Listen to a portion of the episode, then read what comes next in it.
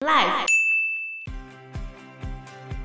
然后他有在厨房大概工作个五年左右，他就跟他的朋友波提切利开了一家酒店，酒店的名字就叫做山德罗与里奥纳多的三只青蛙旗。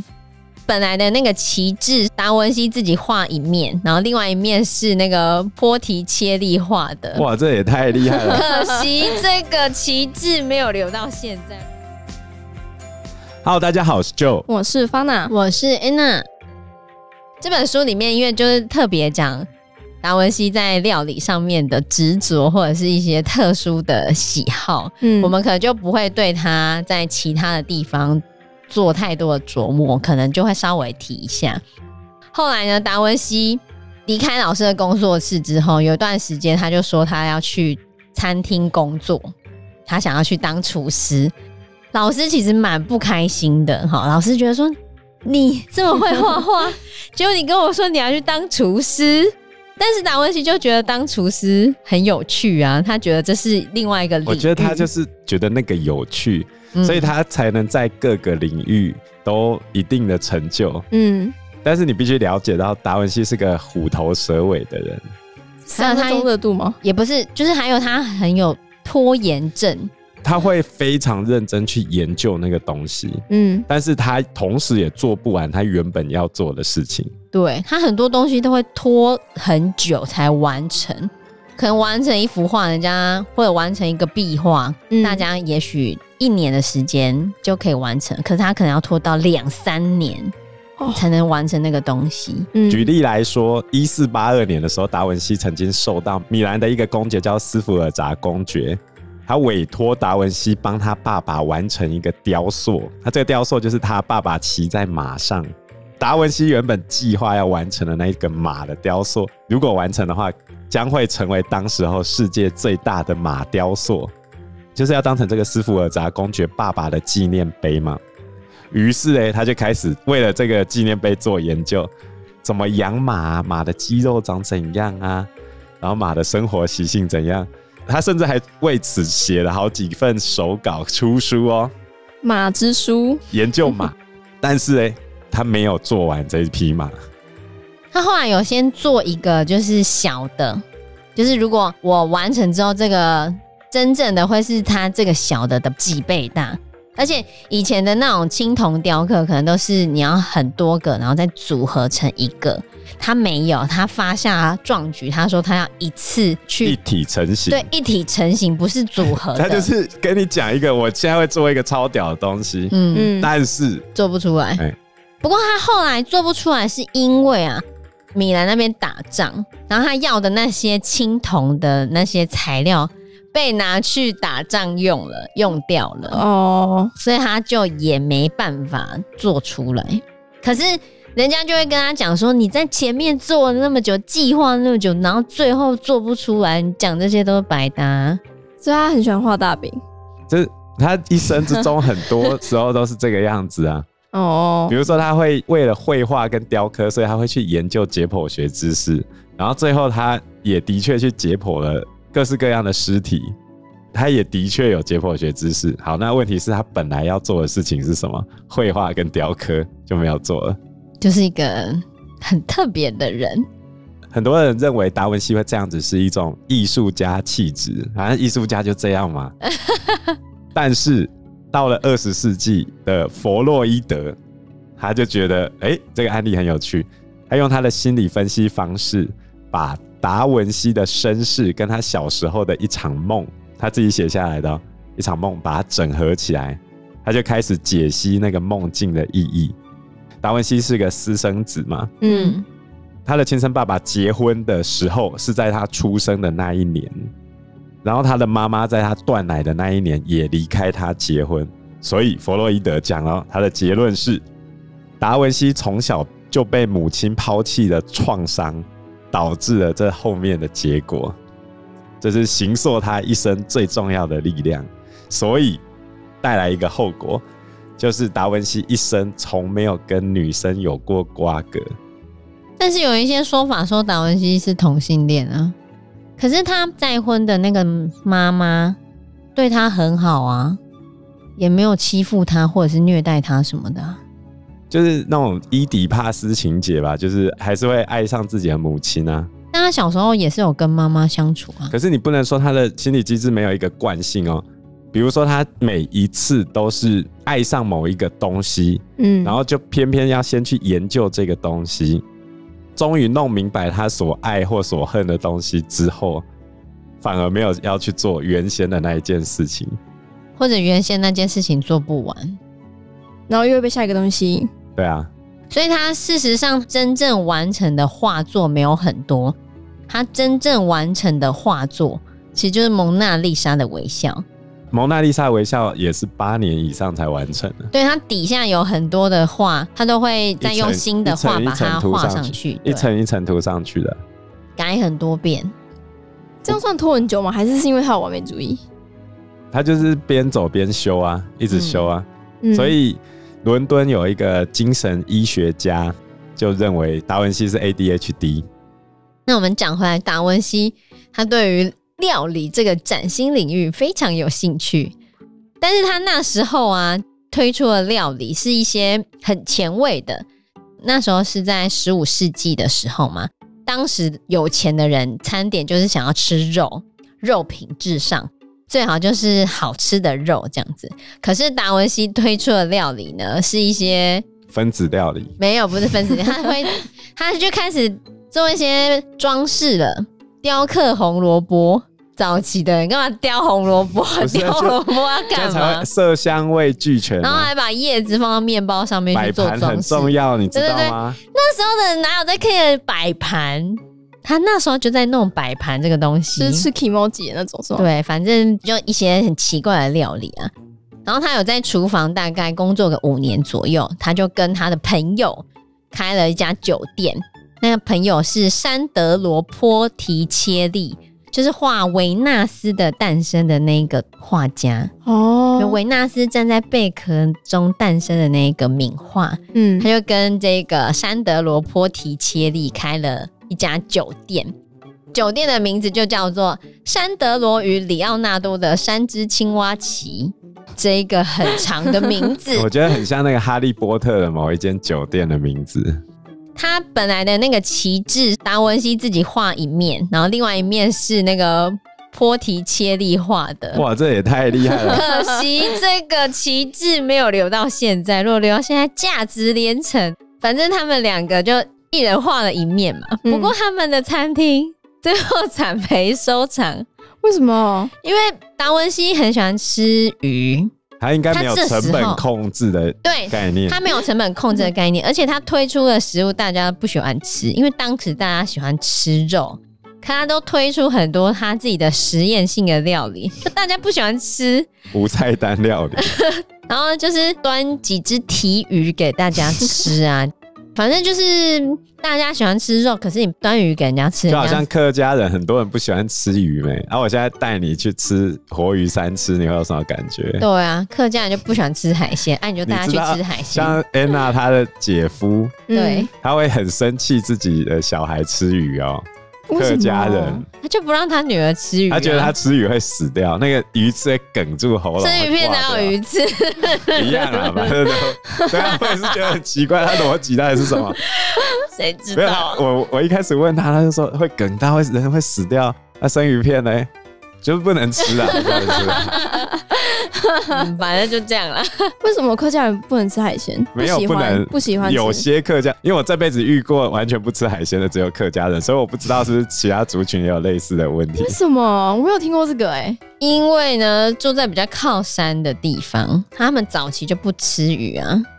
觉得鱼很脏吗？不是因为你靠山区没有鱼啊，没有哦，没有鱼，对啊，所以你不了解，所以不吃吗？从小没有在吃，我不知道是不是这样子啊？哦、因为没有，有啊，有一些比较山区，呃，反正我听到的说法是有一些比较山区，他们就从小没有吃鱼的习惯，然后家里也没有煮鱼的习惯给你吃，以前没有吃，后面就不会想吃啦，就没有接触就不吃啊。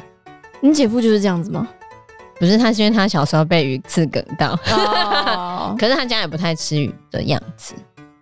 反正他海鲜都不吃啊。我，我有学生也是这样子啊，所以我真的 这辈子就有遇过客家人会出现完全不吃海鲜，因为我小时候成长的地方是以闽南社群为主。嗯，我从没有听过这种事。对啊，我小时候也都会吃鱼啊。对啊，反反正他们他们就不吃，他们一定没吃过好吃的鱼，也不知道。而且我们之前带学生去外山顶洲，那时候客家的孩子就不喜欢吃海鲜啊。可是我现在这一班闽南裔的比较多的，嗯，他们就吃的很开心，超好吃的，好不好？我不懂哎。所以达文西因为他们推出的料理都太特别了，可能就是他们自己实验的那些菜单吧，而且他们又没有控管预算，所以对就倒了。倒了之后呢，他有一段时间很难找到工作，他就自己毛遂自荐去跟刚刚就讲的那个米兰的卢多维科斯福尔扎公爵去跟他毛遂自荐。他是怎么说自己的呢？嗯，在建造桥梁、城池、石工和其他秘密装置等方面，我相信没有人比得上我。在绘画与雕刻上，我也不亚于任何人。在捆绑谜语绳结上，我有信心自己是大师，并有自信能烤出这世上独一无二的面包。他对自己超有自信的，对不对？对啊，这是他的。但是我认为他应该有这一份自信的。嗯，对，这是他自己自我介绍的。我觉得如果看到这样，哎，直接用了，直接用，你就算吹牛，我都觉得你了不起。对，所以后来那个斯福尔扎公爵就真的雇佣了他。嗯，其实有些我的学生就会回来问我说啊，那个履历要怎么写？嗯，我都会帮他们改那个自传。你要有自信一点。我觉得大家可以去参考。达文西，对，这样写出来，我真的超想用你的。不管你怎样，教后面的我都不用管，我就是想用你，看你到底是吹牛还是真的。真的吗？可是现在不是大家都很爱问说，那你在这方面遇到哪些困难的时候，你是怎么克服的？他就会看你讲的多细，你这样不是就可以知道？那当当然了，但是他真的蛮厉害的，真的会啊。对他，我知道他是真的蛮厉害的。那那些吹牛的人呢？就是你当然是一戳就不爆啦。问题是他可以吹牛那么多面相哎、欸，嗯，比如说我是建筑专业，他他讲天文学我就不会知道啊。是啊，那所以达文西在斯福尔扎公爵这边，理论上他应该是在帮斯福尔扎公爵设计很多军事的东西。嗯，那他的确在这个阶段有很多他画的手稿，那那些手稿现在有遗留下来。有一些书籍就有把达文西的那些手稿，就是实体化之后，可不可以运作？然后就觉得真的可以耶。但是他画出来那个最早的直升机是没办法的。对，他的一些像直升机啊、坦克啊、降落伞啊，就是他当时都有设计出那些手稿，有一些是可以实际应用的，但有一些可能还没有办法。可是你要想，那是在。十五世纪的时候，他就已经有这样子的发明了，非常的厉害啊。不过我们书中就是在讲他在料理的部分嘛，所以就有一些料理部分的琢磨。就是这个斯福尔扎公爵家每天都有数十到数百个人要吃饭嘛，所以达文西就发明了很多的工具，想要快速的完成这些厨房里面的工作，或者去协助厨房里面的工作。那在料理方面，达文西有哪些发明呢？比如说磨胡椒罐，就是我们现在用的那个，就是他发明的。对，哎，还有胡桃钳，好压大蒜器、开瓶器跟晒衣架等等，这些都是他发明的。对，就是他发明的，这么厉害。还有一个你绝对没想到的东西，也是他发明的，餐巾。餐巾，对，因为他那时候就是觉得很多人吃完饭之后桌巾整个变得很脏，嗯，因为可能大家吃完饭就把手在桌巾上抹嘛，嗯，他就想说发给每个人一块布就好啦，那你吃完就可以自己把你的手擦干净。他甚至还觉得这样不太美观，他还自己设计怎么把这个布折得很好，就折餐巾纸，有没有？我们记忆班的学生他们出去学折口布，对。就是你要把那个餐巾纸折成漂亮的口布，好不好？专业一点，好不好？要折口布，折成漂亮的形状，这样子，然后还要摆在适合的位置。他们要考餐服、餐桌服务。结果，因为他想法太超前了，有些人看到这餐巾，就把这餐巾拿来开玩笑，揉成球啊，在那边丢来丢去啊，啊，不然就是拿餐巾来打包食物，然后就带走了。天哪，他真的是生活智慧王哎。对，但是达文西那时候发明的机器虽然都很有创意，也很天才，嗯，但是最大的问题就是那些东西体积太大了，嗯，塞满了整个厨房，所以这厨房就会变得很危险。那 厨房里面又有火，于、嗯、是他就想啊，这个起火怎么办？他为了阻止厨房起火，设计了洒水灭火设备。哦，就是现在那个感应到油烟的那个，就会可能没有到感应，没有到感应，但是可以洒水这样。OK，但是因为本来厨房可能只要一二十人去做那个厨房的工作就好了嘛，就现在多了很多人要去使用那些工具，厨房就变得可能需要近百个人挤在厨房里面，然后要去操控那些 机器，就人变得更多。然后每次在操控那些机器的时候，都会发出很像炸弹的声音。而且因为达文西太开心，终于有人愿意资助他的这些野望，因为他开餐厅都赔钱嘛，阿斯福尔扎家族又很有钱嘛，所以在他非常兴奋的情况之下，他把斯福尔扎家族的武器库、大宴会厅，甚至连斯福尔扎公爵他妈妈的房间，全部变成厨房。就塞他那些发明出来的东西呀、啊！哇！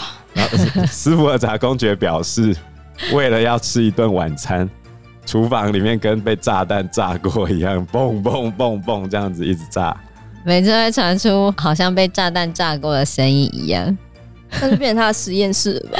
嗯，对。但是因为这公爵对他就蛮信任的、啊嗯，所以也还不错了。最后这场实验的评价是这样。为了节省人的劳动力，所以现在装了很多庞大的机器。但是呢，之前的厨房只要有二十个人就好了，现在却有近百个人在厨房里面，但是没有人在做厨师的工作。那为什么那个地方还叫厨房？他就是要用机器，他要用机器来做东西，但是却要有更多的人来，来操作这些机器。了解，而且似乎没有任何机器是可以按照所想的来发动的，因为很多还是实验性质啊。对，然后他后来是真的有做出一些很特别的东西，像做出了跟城墙一样高的蛋糕，想要用在公爵的结婚典礼上面，结果呢，引来了很多的老鼠，因为那个蛋糕太大个啦，跟城墙一样高，欸，哎。超高，引来一堆老鼠，然后来去吃那个蛋糕。还有他说他想要帮来的每一个宾客用胡萝卜雕出宾客的雕像，但后来被斯福尔扎公爵给拒绝了，被打枪。对，就诸如此类的这些他的天马行空的想法，有一些公爵呢都会让他付诸实现，可有一些公爵可能也会打枪他。嗯。有一次，就是那边的一个修道院希望在墙上画一幅画，斯福尔扎公爵就请达文西过去。呃，这一幅画呢，就是《最后的晚餐》。达文西花了整整三年的时间才画完这幅画。他本来不想画的，嗯，它是一幅湿壁画，然后再加上它经过那么多年之后保存的状态不是很好，所以你现在看到的是修复过好几次的版本。其实已经不是真迹了啦。所以原本那个跟现在这个有差别，应该是有一些差别，因为它已经很多东西都坏掉了。对啊，而且在二次大战的时候，好像还曾经被轰过。但是他为什么会愿意画这幅画？是因为这幅画的主题是料理啊。对，他的料理是他喜欢的。对，因为最后的晚餐就是耶稣跟他们的弟子们要吃最后一顿饭嘛。嗯。他就想说，耶稣在这个世界上最后的一餐，到底会跟弟子们吃什么呢？据说他花了三十三个月的时间，就是三年里面有三十三个月的时间，他都在研究到底要画什么食物，然后再挑选要画在餐桌上的食物跟葡萄酒啊。他为了研究到底哪个葡萄酒最好，他把修道院中所有的葡萄酒都喝了一遍，然后就说，葡萄酒会代表那个人的个性。每一杯葡萄酒，它所代表的意义也不一样，嗯，所以他必须了解那一口下去带给人的苦涩、酸味、风土，哇！所以他测试了非常多的葡萄酒，为了决定那个餐桌上的葡萄酒是哪一款葡萄酒。很细腻的人。对，然后他还有尝试做各式各样的料理，就是要呈现说，到底耶稣跟他的弟子们最后一道餐点要吃什么，他就在那边试做各式各样的料理嘛。嗯，然后就把食材都用完了，后来修道院的修道士们都饿到快要死了，然后就去跟斯福尔扎公爵抗议说。他在那边画画，然后喝了一堆酒，然后又做了一堆食物，结果画都还没画好。那最后呢，他花了三十三个月的时间嘛，做那些研究。他只花三个月就把人物都画好了。哦，他根本不需要花那么长的时间啊，他只在构思细节。嗯、呃，对。而且不是说那些人的表情其实也有代表什么其他意思吗？不过那些都是后世的人解释的了哦，对，但是他到底有没有那样子的意味在呢？很难说，对，就众说纷纭。嗯，这就是《最后的晚餐》里面的一些背后的小故事。小故事因为时间关系，我们这一集节目就到这边喽。有任何的建议都可以在留言区告诉我们，或者是直接在 Facebook 或者是 IG 留言我们，我们都会回应你哦。喜欢我们节目的话，欢迎按赞、订阅、加分享。如果喜欢我们今天的内容的话，也欢迎赞助我们一杯咖啡的钱，让我们可以走得更长更久。谢谢大家，谢谢大家，拜拜，拜拜，拜拜。